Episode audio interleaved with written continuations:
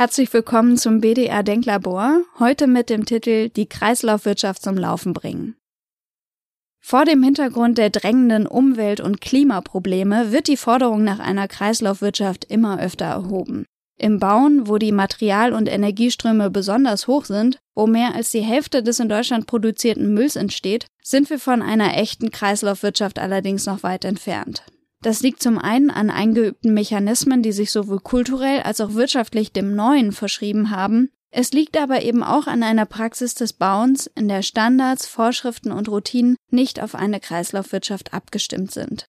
Was sich ändern muss, welche Potenziale eine konsequente Kreislaufwirtschaft für das Bauen und das Berufsbild Architekt bietet, ist Thema des Gesprächs, das Gerhard Greiner, Landesvorsitzender des BDA Hessen und Vorstandsmitglied der HHS Planer und Architekten AG in Kassel, Christian Holl, Landessekretär des BDA Hessen und freier Autor, mit Annette Hillebrand führen. Annette Hillebrand ist seit 2013 Professorin für Baukonstruktion, Entwerfen und Materialkunde an der Universität Wuppertal. Neben ihrer Tätigkeiten in gestaltsichernden Gremien ist sie freie Partnerin im Architekturbüro MSAH Architektur in Köln, Mitglied bei der DGNB und Gründungsmitglied der Initiative von Professor Schellenhuber Das Bauhaus der Erde. Annette Hillebrand ist Hauptautorin des Atlas Recycling. Urban Mining und Stoffkreisläufe in der Architektur sind auch ihr Forschungsschwerpunkt. 2020 erhielt sie den Hans Sauer Award, der unter dem Thema Designing Circularity stand. Den Einstieg macht Gerhard Greiner. Kreislaufwirtschaft im Bauen. Was bedeutet das konkret? Kreislaufwirtschaft grundsätzlich heißt natürlich, Material wiederzuverwenden, nicht wegzuwerfen, so dass es im Kreislauf erhalten bleibt. Aber was heißt das für das Bauen? Welche unterschiedlichen Arten von Kreislauf sind damit gemeint? Recycling, die Wiederverwendung von Material in 1 zu 1 oder sogar die Wiederverwendung ganzer Bauteile oder Module? Für welche Bauprodukte ist überhaupt eine Wiederverwendbarkeit in größerem Umfang im Bauen denkbar? Frau Hillebrand. Es gibt auf der einen Seite den Reuse. Reuse bedeutet Wiederverwendung von Bauteilen für den gleichen Anwendungszweck. Und es gibt das Recycling. Und das Recycling ist eine Wiederverwertung. Wir haben da so eine Sprachnähe, ne? Wiederverwendung, Wiederverwertung im Deutschen, von Baustoffen und das unter Auflösung der Produktgestalt. Diese beiden Reuse und Recycling sind quasi Nachnutzung mit Qualitätserhalt. Dem hingegen ist der Further Use, also eine Weiterverwendung und die Weiterverwertung, nämlich das Downcycling, also auch wieder unter Auflösung der Produktgestalt. Das heißt, Further Use ist zum Beispiel, ich habe einen Klinker geborgen aus einer urbanen Mine und ähm, den setze ich jetzt aber nicht wieder als Vormauerklinker ein, sondern als Gehwegbelag. Da ist halt in dieser Weiterverwendung ein leichtes Downcycling drin. Beim Stahl habe ich das eigentlich nicht. Da habe ich ein super Recycling auf gleicher Ebene. Wenn ich aber jetzt zum Beispiel dahin gehe, was mache ich aus einer Betonwand? Eine Betonwand kann ich in Anführungsstrichen nur downcyclen, weil wenn ich sie zerstöre, dann fehlt mir das Bindemittel und das Wasser, um daraus wieder eine Wand zu machen. Und ich habe im Ende nur eine Gesteinskörnung. Und das ist ja nicht gleichbedeutend mit einer Wand. Also habe ich da quasi auch den Qualitätsverlust. Und ich sage mal so, in der Forschung, da unterscheiden wir, also zumindest diejenigen, die sich mit kreislauffähigem Bauen beschäftigen, unterscheiden deutlich in der Sprache, während zum Beispiel so ein Kreislaufwirtschaftsgesetz das eben leider nicht tut. Zum Beispiel ist es so, dass die mineralischen Bauabfälle angeblich zu über 70 Prozent rezykliert werden. Das sind Recyclingquoten, die stimmen so einfach nicht, weil das ist in erster Linie ein Downcycling. Und da brauchen wir auf jeden Fall mehr Schärfe in der Definition und das jetzt auch bald, weil sonst kommen wir nicht voran mit all dem, was wir da so vorhaben, kreislaufwirtschaftstechnisch. Das heißt, Kreislaufwirtschaft ist die Wiederverwendung von Material, ohne es in seinem Wert zu mindern. Das ja, heißt, aber wie gesagt, Wiederverwendung und Verwertung.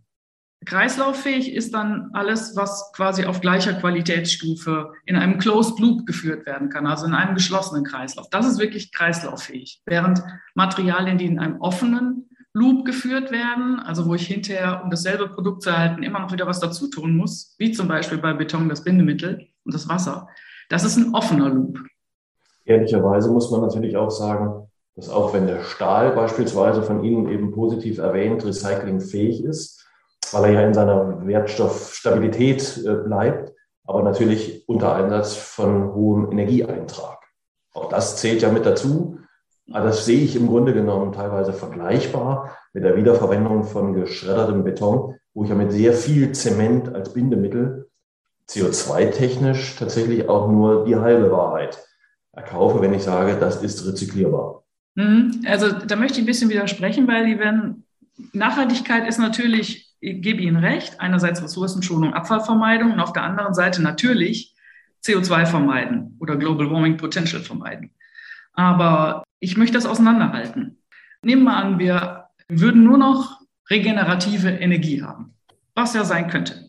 Dann wäre die ganze Diskussion um die Energie, die dazu benötigt wird, den Stahl jetzt einzuschmelzen, um daraus wieder einen neuen schönen Stahl zu machen, vollkommen irrelevant. Das heißt, ich gehe nur von den Stoffen aus und ob die wirklich im Kreislauf geführt werden können. Also da gibt es halt große Unterschiede. Ne? Bei den mineralischen, da gibt es durchaus Stoffe, die sehr gut im Kreislauf geführt werden können. Also zum Beispiel Kalk ist ja kreislauffähig, Gips ist auch äh, kreislauffähig. Da ist eigentlich immer mehr das Problem, wie kann ich den überhaupt zurückgewinnen? Wenn er natürlich nur als Putz auf der Wand ist, ja, wer, wer gewinnt den da zurück? Ne? Und wenn dann noch irgendwie eine Kunststoff beinhaltende Farbe drauf gestrichen wurde, dann ist der natürlich kontaminiert fürs Recycling. Dann funktioniert es nicht mehr. Bei den fossilen Materialien, also Kunststoffe, da ist immer ein leichtes Downcycling drin, leider. Weil nach mehreren Rezykliervorgängen ist es automatisch ein Downcycling, weil er die Performance einfach nicht mehr halten kann. Bei den biologischen kann man eigentlich nur von einem geschlossenen Kreislauf ausgehen, wenn die Rohstoffe, die biologischen, auch wirklich nachhaltig kultiviert waren. Denn natürlich ist so, wenn ich den letzten Urwaldbaum seiner Art abholze, ist das nicht kreislauffähig. Das rottet die Art aus und damit ist der Kreislauf eindeutig unterbrochen. Und bei den metallischen kommt es sehr stark auf die Sortierung an. Also wir haben zum Beispiel im Aluminiumbereich, da wird nicht sortenrein sortiert und dadurch gibt es im Aluminiumbereich schon Downcycling. Und aus dem Motorblock macht man nicht wieder ein Fensterprofil. Also da muss viel akkurater sortiert werden, sozusagen in der Sammlung. Das heißt aber, wenn wir Kreislaufwirtschaft in diesem Sinne als ein Closed Loop Konzept ernst nehmen, heißt es, dass die Materialien, wenn sie erneut eingesetzt werden, eigentlich genauso eingesetzt werden müssten, wie sie ursprünglich zum ersten Mal verwendet worden sind, um diesen Downcycling-Effekt zu vermeiden. Ja. Die Frage, die sich mir daran anschließend stellt, ist die, was das, wenn wir das tatsächlich ernst nehmen und in einem größeren Maßstab uns vorstellen wollen, was das tatsächlich für eine Praxis von Kreislaufwirtschaft im Bauen bedeutet, weil es ja hieße, Produkte, die im Bauen verwendet worden sind, wieder so auszubauen, dass sie wieder woanders eingebaut werden können und sie aber auch verfügbar machen über eine Datenbank, sie zwischenzulagern, sie sozusagen so zu managen und eine Logistik aufzubauen, die dafür sorgt, dass die Bauteile, die Materialien dann wieder dort abrufbar sind, wo sie dann tatsächlich gebraucht werden. Wir müssen ja da auch wieder unterscheiden in dieses Reuse und Recycling. Ich glaube, erstmal für den Reuse ist es erstmal wichtig, dass wir überhaupt mal überlegen, wie kann man denn überhaupt Bauteile Reuse geeignet planen. Und ähm, ich glaube, die müssen erstmal tatsächlich, wie Sie schon selber auch gesagt haben, ausbaufähig sein, zerstörungsfrei auszubauen sein damit wir möglichst viel halt wiedergewinnen und möglichst unbeschädigt. Dann müssen natürlich alle Sachen, die irgendwie entweder rezykliert oder eben wieder verwendet werden, müssen schadstofffrei sein in Zukunft. Die müssen dauerhaft sein. Also das gibt es ja auch schon diese Tabellen dazu, ne, von Vorteile-Tabelle vom BNB. Am besten ist, die sind großformatig, weil ich sag mal so, wenn ich jetzt irgendwas zurückbaue, wie zum Beispiel einen Eichenbalken, ein Eichenbalken, der 1,50 Meter lang ist, den wird keiner mehr so schnell wiederverwenden können. Einer, der sechs Meter lang ist, dafür gibt es natürlich einen Markt. Und möglichst modular. Also das wäre das, was man so für die Planung benötigt, damit es funktioniert. Und was Sie sagen, wie kommt das dann ins Laufen sozusagen? Also wie kommen die gebrauchten Bauteile in den Markt? Ich denke, erstmal müssen wir tatsächlich die digital erfassen. Also die Menge, was ist, wie viel ist überhaupt vorhanden und die Abmessung und die Dauerhaftigkeit. Und wenn wir heute planen und versuchen, das als urbane Mine zu planen, dann sollten wir vielleicht auch schon da quasi an so ein 3D-Modell auch anbinden, wann wird die wahrscheinliche Verfügbarkeit sein? Also wann wird das Material quasi wieder frei, um in den Markt zu kommen? Also eine Frage halt der Dauerhaftigkeit. Man muss natürlich immer, wenn man das anschieben will, dass die Produkte wieder in den Markt kommen oder die Baustoffe, dann muss man erstmal auf Schadstofffreiheit prüfen, weil wir können nicht schadstoffbelastete Teile wieder einbauen. Und wir müssen natürlich auch prüfen, was können die überhaupt noch. Also wenn ich ein Fenster ausbaue, ich sage mal so, das 20 Jahre alt ist, dann muss ich natürlich wissen, welchen U-Wert hatten das eigentlich noch. Also sonst kann ich ja damit nicht weiter planen. Und aus meiner Beobachtung heraus gibt es mittlerweile so drei Logistikmodelle. Das eine ist, dass die urbane Mine quasi kartiert wird und dass alles, was da drin ist, quasi gelistet wird, wie ich es vorhin beschrieben habe. Und dass man dann, solange das Haus noch steht, eine Art von Versteigerung macht. Und die Leute, die sich auf die Materialien bewerben, die können quasi dann diese Bauteile, zum Beispiel irgendwelche Fenster oder Türen, bekommen zu dem meistbietenden Preis. Das macht im Moment die Firma Concular aus Berlin, wenn ich das richtig verstanden habe. Zweite Möglichkeit wäre natürlich, man baut alles zurück und sichert das in einzelnen Teilen. Und das muss natürlich regional geschehen, damit ich nicht irgendwie alte Bauteile 500 Kilometer durch die Republik fahre. Und ich sichere die, ich baue die aus, ich lagere die und dann biete ich die an. Das ist so, so klassische Bauteilbörse, sage ich mal. Und dann gibt es natürlich so ein anderes Geschäftsmodell noch, ich glaube, wie die Firma Rotor das macht. Die sichern ja Sachen, die sie zurückbauen und dann verwenden sie in der eigenen Architektur gleich wieder. Das ist natürlich auch sehr spannend. Interessant ist natürlich für uns Planerinnen und Planer auch die Frage, was passiert in unseren Büros? Wie ändert sich es in der Praxis der Planung? Wir haben gelernt, dass 60 Prozent des gesamten Abfallaufkommens weltweit aus dem Bauen kommen. Also wir sind schon wirklich auch Verursacher dieses Themas. Das muss man ganz ehrlich sagen. Wir können immer auf innerdeutschen Flugverkehr, auf Autofahren und sonst irgendwas gucken, aber wir im Bauen sind schon maßgebliche Emittenten dieses Problems. Nur ein Prozent der Materialien werden ja äh, nach meiner Kenntnis tatsächlich wiedergewonnen im Bauen. Die Gesetzgebung sieht vor, dass das künftig ja bis zu 70 Prozent sein müssen. Aber ich glaube auch, dass egal ob wir das fördern, ob es uns lieb ist oder weniger willkommen, wir werden uns intensiv damit auseinandersetzen. Schon vor einem halben Jahr etwa wurde das Bundesgesetz zur Förderung der Kreislaufwirtschaft äh, in Kraft gesetzt. Und wie uns gerade bekannt wurde, ist auch auf europäischer Ebene dieses Thema Taxonomie, also die Ebene, auf der ja aktuell gerade diskutiert wird, ob Atomkraft oder Gas als Übergangstechnologie, bis die Recycling, bis die äh, regenerativen Energieträger tatsächlich in der Masse greifen, dass andere Energieformen ersetzbar wären. Auf dieser hohen EU-Ebene im Rahmen der Verordnung, das ist die höchste Form des europäischen, der europäischen Gesetzgebung, ist gerade geplant, dass ab 2027 bereits Nichtwohngebäude mit mehr als 2000 Quadratmeter verschiedene Anforderungen, gesetzlichen Anforderungen Genüge tun müssen, um eine höhere Kreislaufwirtschaftsquote zu generieren. Meine Frage, wie verändern sich unsere täglichen Prozesse im Büro? Also erstmal glaube ich tatsächlich, solange auch auf der hohen Ebene nicht wirklich unterschieden wird in Recycling und Downcycling, kriegen die 70 Prozent locker hin. Weil, aber darum geht es ja nicht. Ja, wir wollen ja irgendwie die Welt nach vorne bringen und wir haben, glaube ich, alle verstanden, dass wenn wir so weitermachen, unsere menschengemachte Materialmasse die gesamte Biomasse vertreiben wird und dann sind wir ja ausgestorben. Aber beim Kreislaufwirtschaftsgesetz ist wirklich das größte Problem, dass es einfach nicht unterscheidet zwischen Re- und Downcycling. Und das zweite Problem beim Kreislaufwirtschaftsgesetz, was ich gerne hätte, ist, dass es überhaupt mal angewandt wird. Weil da stehen schon eigentlich ganz tolle Sachen drin.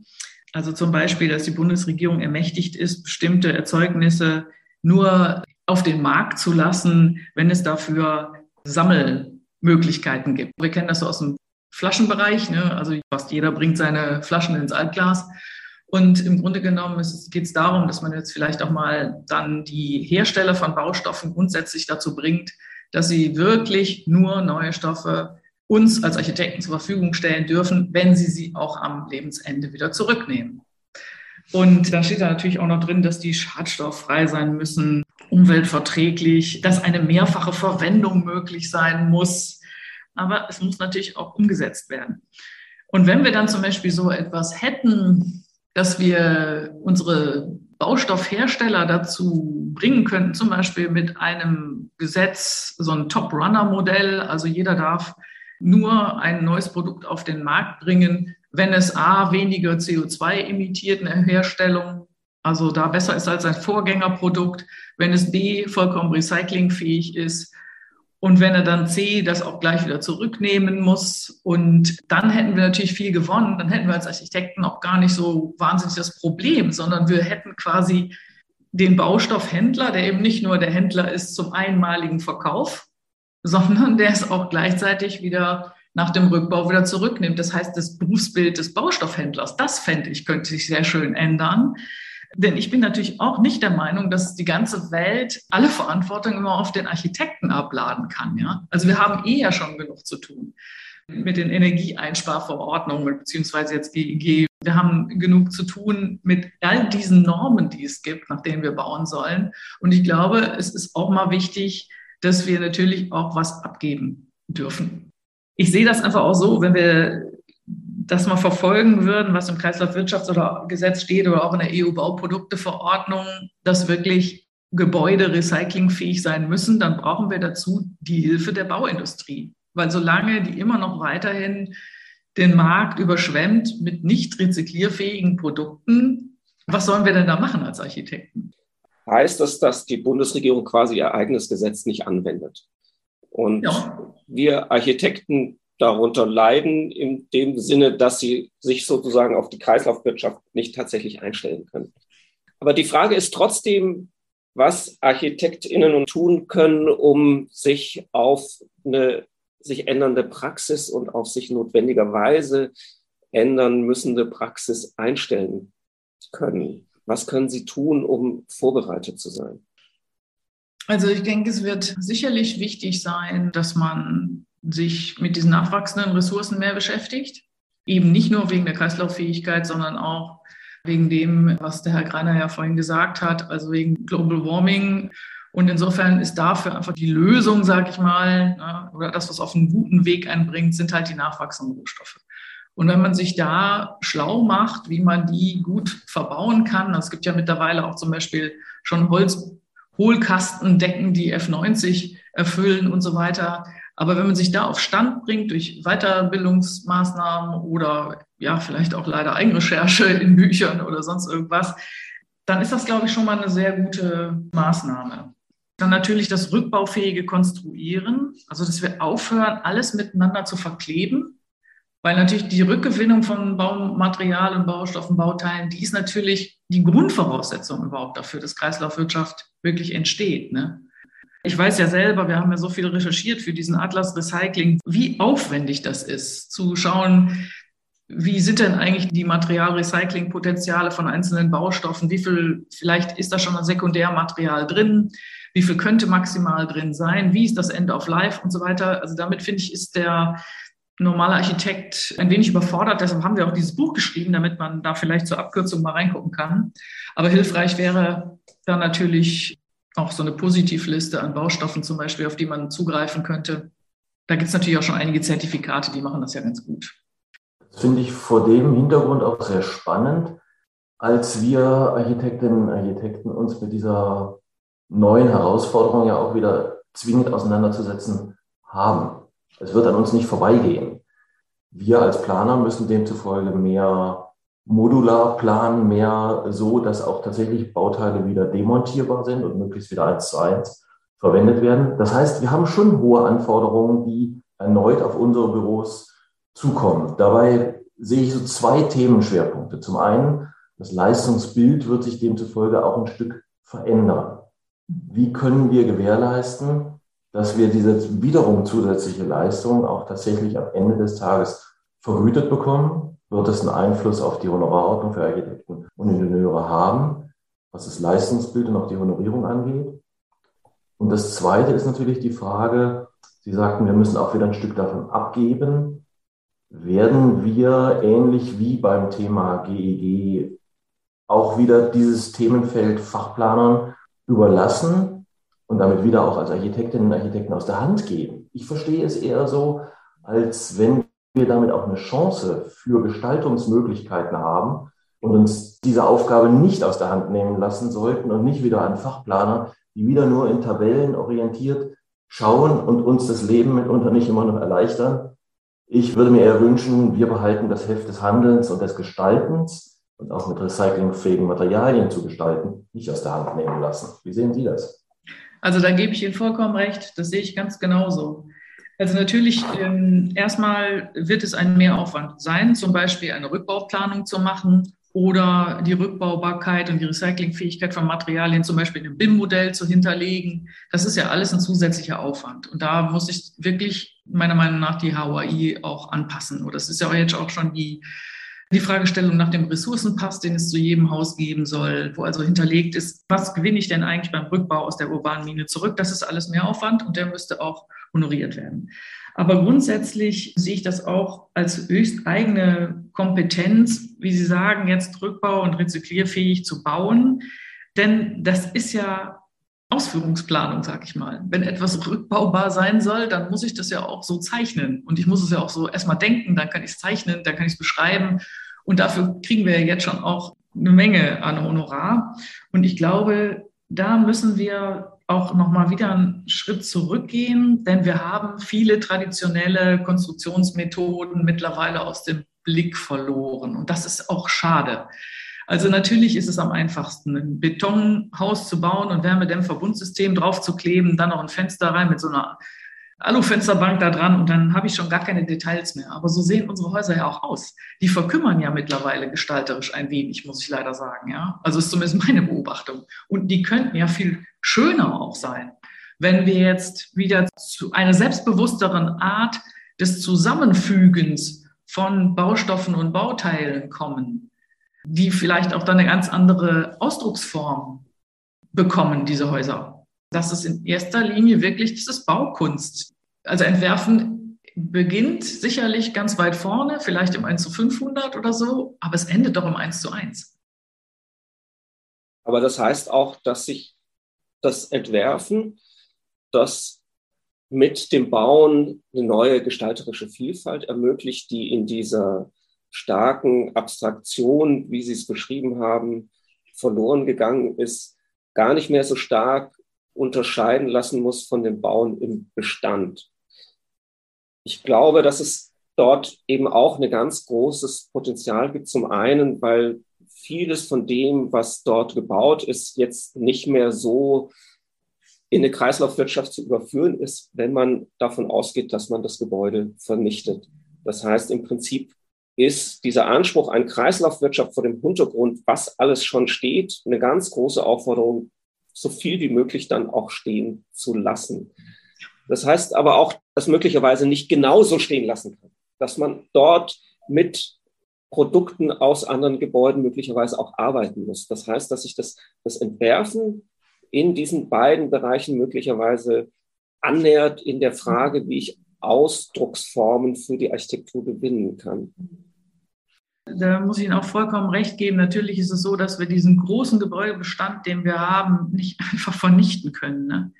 Der ist da und der funktioniert jetzt erstmal in weiten Teilen. Und ich glaube auch, dass wenn man aus der Kreislaufsichtbrille auf Neubauten drauf guckt, dass ganz viele von den beantragten Neubauten gar nicht genehmigungsfähig sind. Das mache ich immer an der Musterbauordnung oder an der Landesbauordnung gerne fest. Da steht ja zum Beispiel, dass Anlagen so anzuordnen, zu errichten, zu ändern, instand zu halten sind, dass insbesondere Leben, Gesundheit und die natürlichen Lebensgrundlagen nicht gefährdet werden. Und dabei sind die Grundanforderungen an Bauwerke gemäß EU-Bauprodukteverordnung zu berücksichtigen. Und da geht die eine Bauordnung geht da mal ein bisschen mehr drauf ein. Die Berliner ist sogar noch ein bisschen schärfer, aber im Grunde genommen steht dann in dieser EU-Bauprodukteverordnung drin, die natürlichen Ressourcen müssen nachhaltig genutzt werden. Das Bauwerk, seine Baustoffe und Teile müssen nach dem Ab, äh, Abriss wiederverwendet oder recycelt werden können. Und es müssen umweltverträgliche Roh- und Sekundärstoffe verwendet werden. Das heißt also in unseren Bauordnungen, und das MBO ist ja Bundesrecht, da steht ja schon drin, wie wir eigentlich planen müssen. Es wird im Moment ja nur nicht verfolgt. Wenn wir aber mal dazu kämen, dass verfolgt würde, dann würde Neubauen ja extrem schwierig werden, weil dann muss man das exakt erfüllen, was da steht. Beim Umbauen, finde ich, ist es schon eine Menge erfüllt. Also wenn ich zum Beispiel einen Bestand aufstocke, dann erfülle ich da zum Beispiel die Forderung, dass die Lebensgrundlagen erhalten bleiben, indem ich ein Grundstück weiter besetze, was schon mal besetzt war. Das heißt, der Boden ist schon versiegelt, die Lebewesen sind da drin schon tot unter dem Haus. Ja? Aber wenn ich jetzt neu baue, mit jeder versiegelten Bodenplatte sterben die Bodenlebewesen ab. Und ich kann die eigentlich nur neu genehmigen, indem ich das aufgeständert mache und darunter auch noch Wasser versickere, damit der Boden Gasaustausch hat und befeuchtet wird. Dann bleibt der Boden lebendig. Ein Viertel aller Arten lebt im Boden. Das heißt also, Bestandsweiternutzung bedeutet nicht nur irgendwie, dass ich jede Menge graue Energie, die da drin gebunden ist, natürlich erspart habe, neu zu bauen, sondern dadurch, dass ich auf bereits versiegelten Flächen baue, erhalte ich auch Leben. Und man kann ja auch alles, was man dann neu hinzufügt, natürlich auch kreislauffähig hinzufügen. Und ich glaube, die andere Frage, die Sie aber hatten, war ja, ob sich die Häuser, wie die sich dann verändern. Also beim Bauen mit Bestand, wenn ich jetzt was hinzufüge, vielleicht auch noch andere alte Bauteile hinzufüge, die ich wieder aus einer anderen äh, urbanen Mine habe. Und ob sich das dann überhaupt noch zum Beispiel unterscheiden würde mit einem Neubau, der meinetwegen einen Rohbau hat aus Holzklett, wo ich aber dann auch in der Fassade wieder Reuse-Bauteile verwenden würde. Ja, tatsächlich kann es schon sein, dass sie sich natürlich von der äußeren Erscheinung her so ein bisschen angleichen würden. Denn wir hätten ja in Anführungsstrichen so diese Lesbarkeit. Wo kommen diese Materialien her? Die waren schon mal woanders. Die sprechen eine andere Zeitsprache, die vielleicht da geschickt auch kombiniert wurde ästhetisch. Die ähneln sich vielleicht dann auch in der Hülle. Wie füge ich diese unterschiedlichen Bauteile jetzt zusammen? Und vielleicht kommt dabei auch raus, dass die haptische Wahrnehmung eher so eine ja, so eine wirklich überhaupt haptische Wahrnehmung zulässt, weil diese Oberflächen eher roh sind und auch Alterungsspuren vielleicht auch schon aufweisen. Ein sehr guter und netter Kollege, der sich viel mit Reuse beschäftigt von Bauteilen, Sören Nielsen aus Dänemark von Wandkunsten, hat gesagt, Reuse is about the aging of material, about the acceptance. Also, dass man so wirklich einfach mal ja, es gibt kein dauerhaft immer neues Haus. Und ich finde, das kann auch sehr schöne Geschichten erzählen. Andererseits muss man natürlich sagen, im Neubau habe ich immer noch jetzt noch die Möglichkeit, natürlich viel flexibler zu planen, indem ich nur Skelettbau plane und dann sage, okay, was heute ein Büro ist, wird morgen eine Wohnung. Und im Bestand habe ich natürlich immer die Zwänge vielleicht einer Statik, die einfach auf 1963 ausgelegt war und die heute dann nicht mehr entspricht. Ich kann nicht einfach Wände entnehmen, aber ich glaube, vom äußeren Erscheinungsbild her gebe ich Ihnen vollkommen recht. Da könnte das vielleicht eine sehr interessante Mischung geben. Gehen wir demnächst durch die Städte und versuchen uns die Geschichten hinter den Häusern zu erschließen. Das finde ich auch sehr schön.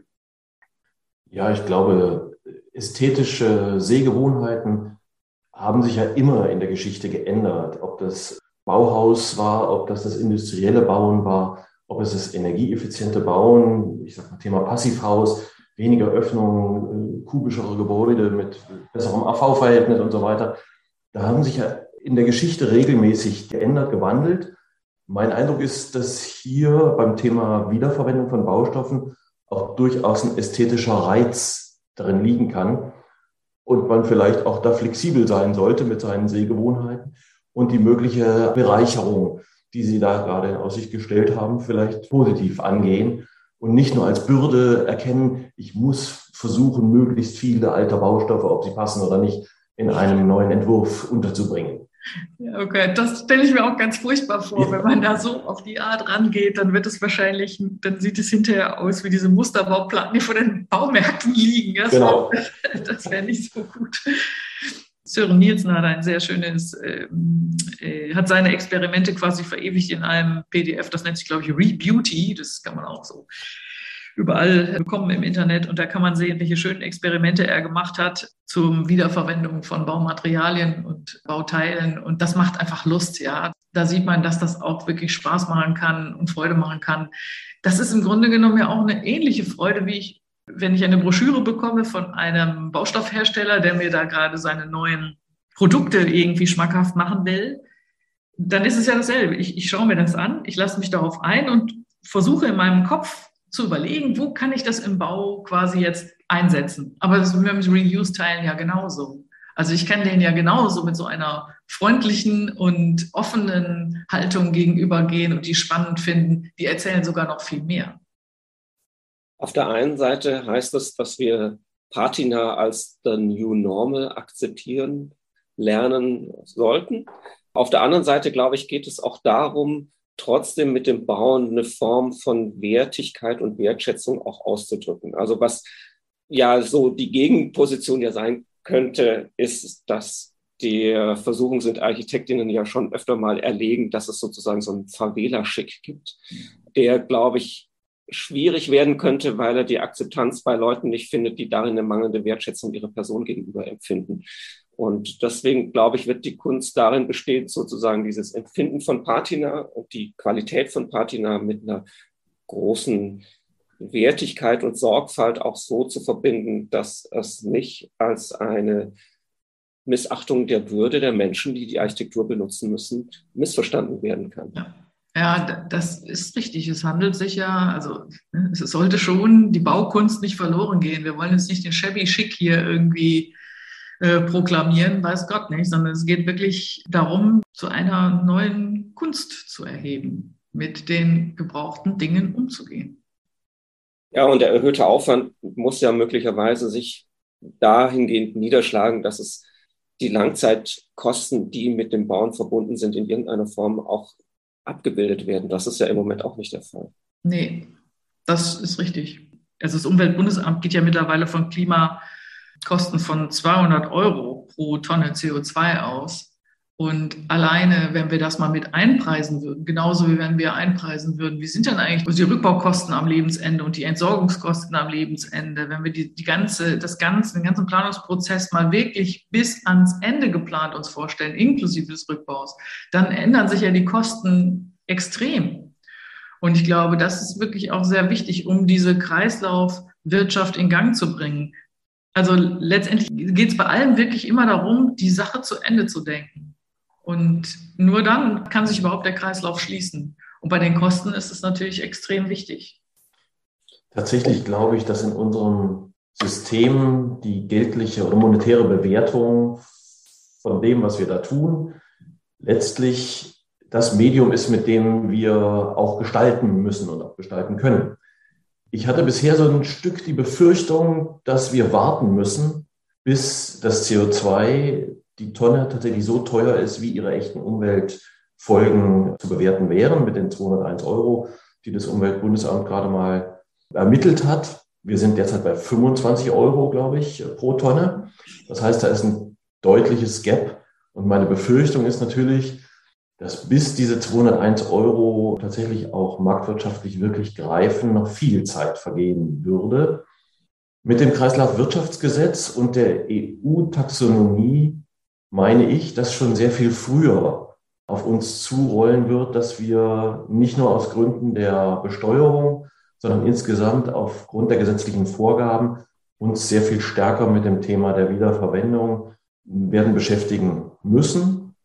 Es ist eine Chance, vielleicht sollten wir es gar nicht nur als müssen betrachten, sondern tatsächlich auch als Möglichkeit damit zu gestalten, Umwelt zu gestalten. Ja, unser Berufsbild wird sich da vielleicht auch deutlich nochmal Richtung Sanierer, Richtung Weiterbauer verändern. Vielleicht werden wir zu einem Ergänzer, zu einem Pfleger in Anführungsstrichen. Aber ich finde, das sind ja alles sehr ehrenwerte Aufgaben. Ich finde, es muss gar nicht unbedingt immer nur der Neubau und die Erstherstellung sein. Vielleicht müssen wir das auch mehr, mehr würdigen, wenn jemand das auch gut gemacht hat, auch in solchen Zeitschriften wie die Architekt. Hoffnung macht er da auch schon zum Beispiel, dass Lacaton und Vassal den Pritzker-Preis erhalten haben. Ich finde, das war ein sehr großes ja. Zeichen ja. für den Bestandserhalt. Wird sich das kreislaufgerechte Bauen in der Praxis durchsetzen oder wird es wie bisher ein Nischendasein fristen? Wie schätzen Sie das ein? Hm. Also ich glaube, dass es sich auf jeden Fall aus der Nische wird befreien weil die Grundsteine sind in all den Gesetzen, die wir vorhin schon noch so ein bisschen besprochen haben, schon gelegt. Und außerdem sind die Erkenntnisse da, dass kreislauffähiges Bauen auch natürlich wesentliche Mengen an CO2 spart. Das heißt, wir haben auch schon die Erkenntnisse dafür, wie es geht und was es alles verbessern wird. Und ich glaube, man geht nur sehr ungern hinter seine Erkenntnisse wirklich zurück. Und jetzt im Moment, glaube ich, ist der richtige Augenblick, da reinzuspringen und es zu wagen, schon jetzt so zu bauen. Das meine ich wirklich an uns gerichtet als Bauschaffende, inklusive auch der, der Baustoffherstellungsindustrie, inklusive aller, die auch mit dem Recycling oder Downcycling von Baustoffen beschäftigt ist. Denn im Moment, glaube ich, hat die deutsche Bauindustrie noch die Möglichkeit, sich als Speerspitze dort zu etablieren in Europa. Also wir könnten jetzt im Moment noch entscheiden, da wo wir sind, ist vorne. Oder wir können es leider auch verpennen, ich sage mal so wie die Autoindustrie, und dann ist da gar nicht vorne. Und das wäre sehr schade. Also ich denke, jetzt, jetzt ist der richtige Augenblick. Wir haben erkannt, dass einerseits die Hürden, aber auch die Chancen sehr hoch liegen. Und neben unserer Kernaufgabe, nachhaltige und langfristig schöne, gut und dauerhaft nutzbare Gebäude zu planen, im Bestand wie auch im Neubau, müssen wir uns der Thematik der Kreislaufwirtschaft rasch und intensiver annehmen. Wenn uns die signifikante Erhöhung des Anteils wiederverwendeter Baustoffe und die Erhaltung der Umwelt ein ernstes Anliegen sind. Und ich glaube auch, genau wie Sie es sagen, uns BDA-Architektinnen und Architekten stünde es gut zu Gesicht, wenn wir auch in dieser Strategie nicht abwarten, bis uns unter Umständen die Gesetzgebung Leitplanken aufzeigt, sondern wir uns intensiv vorher und kreativ damit auseinandersetzen. Und das bedeutet in diesem Zusammenhang jetzt. Ja, vielen Dank für das Gespräch da, wo wir sind, ist vorne, wenn das der Anspruch ist, den wir in Zukunft weiter forcieren wollen. Herzlichen Dank. Ja, danke Ihnen. Danke auch. Danke auch. Ja. Das war Folge 23 des BDA Denklabors. Bei Anregungen, Lob und Kritik schreiben Sie uns gerne eine Mail an denklabor.bda-bund.de.